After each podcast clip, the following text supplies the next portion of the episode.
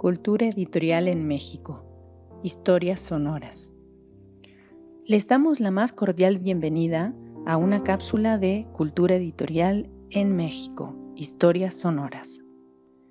En esta iniciativa nos proponemos ofrecer algunos fragmentos de historia, la historia de los editores y las editoriales, de los sellos y de las colecciones bibliográficas, de publicaciones periódicas y revistas culturales.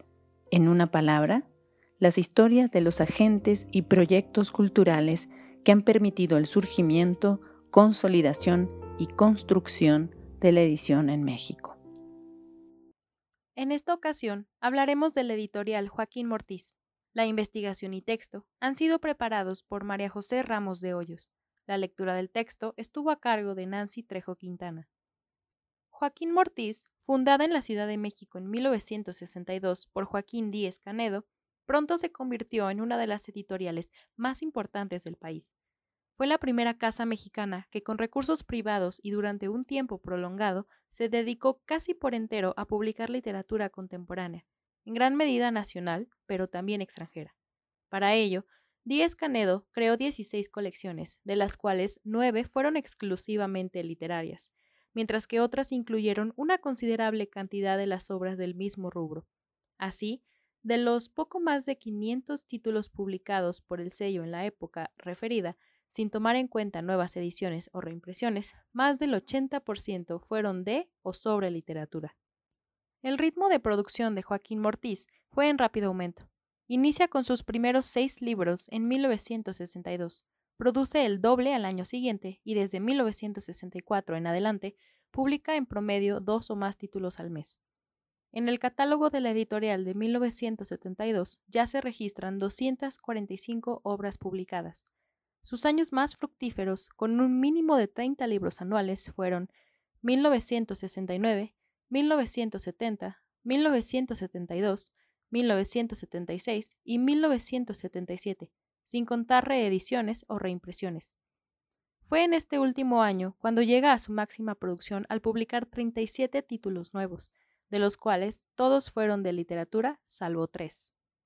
Joaquín Mortiz se vio favorecida por la coyuntura del contexto social y cultural en el que surgió. Sin embargo, el positivo desarrollo y aceptación de los que gozó en su primera época también respondieron a diversos factores igualmente decisivos para el éxito contundente que logró tener la empresa, si bien no en el sentido financiero, sí definitivamente en cuanto a su impacto y trascendencia en el campo cultural.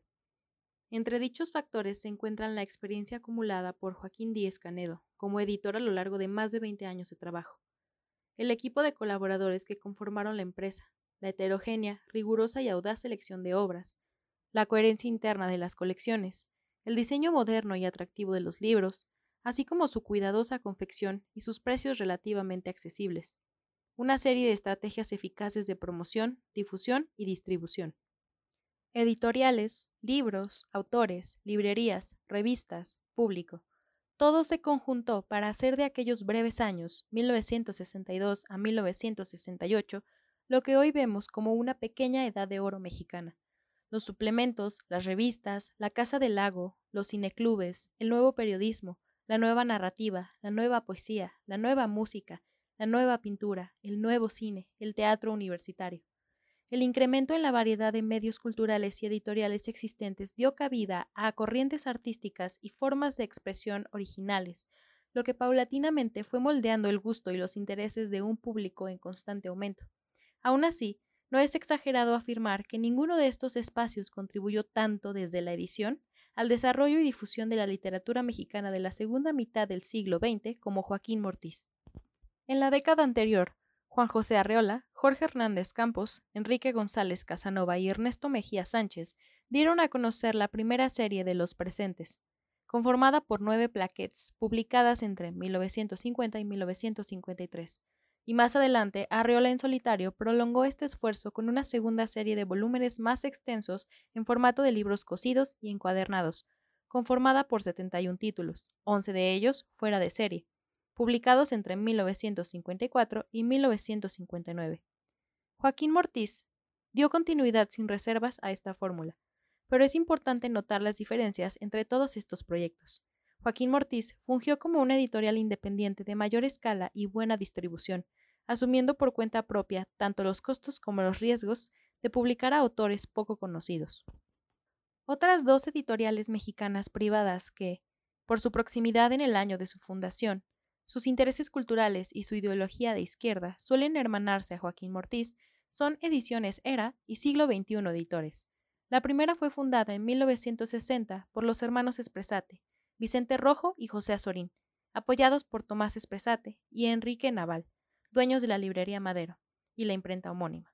Unos años más tarde, en 1966, Arnaldo Orfila Reinal fundó Siglo XXI Editores, gracias al respaldo que le mostraron numerosos artistas e intelectuales luego de su salida forzada como director del fondo, por motivos políticos unos meses antes. Joaquín Mortiz se distinguió de estas dos editoriales sobre todo por haber sido ideada desde un principio con un perfil esencialmente literario. Esta intención fue definitiva y se mantuvo a lo largo de toda la primera época del sello.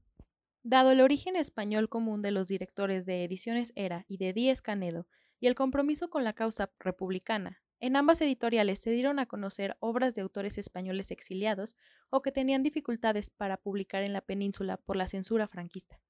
Ellas y también siglo XXI tuvieron la misma apertura para acoger a autores de Hispanoamérica, muchos de ellos afectados igualmente por los conflictos políticos y económicos de sus respectivos países. Un efecto secundario de dichos conflictos fue que debilitaron algunas de las industrias editoriales que competían con la nacional dentro del mercado del libro en español, por lo que Era, Joaquín Mortiz y Siglo XXI se vieron favorecidas. Es importante considerar, sin embargo, que los editores de estos tres sellos pertenecen a distintas generaciones. Los jóvenes fundadores de Era y Joaquín Díez Canedo gozaron del apoyo de quien fungiera en muchos sentidos como uno de sus mentores en el oficio editorial, Arnaldo Orfín Reinal. Díez Canedo trabajó en el fondo durante casi todo el periodo que Orfila dirigió esta casa, de 1948 a 1965.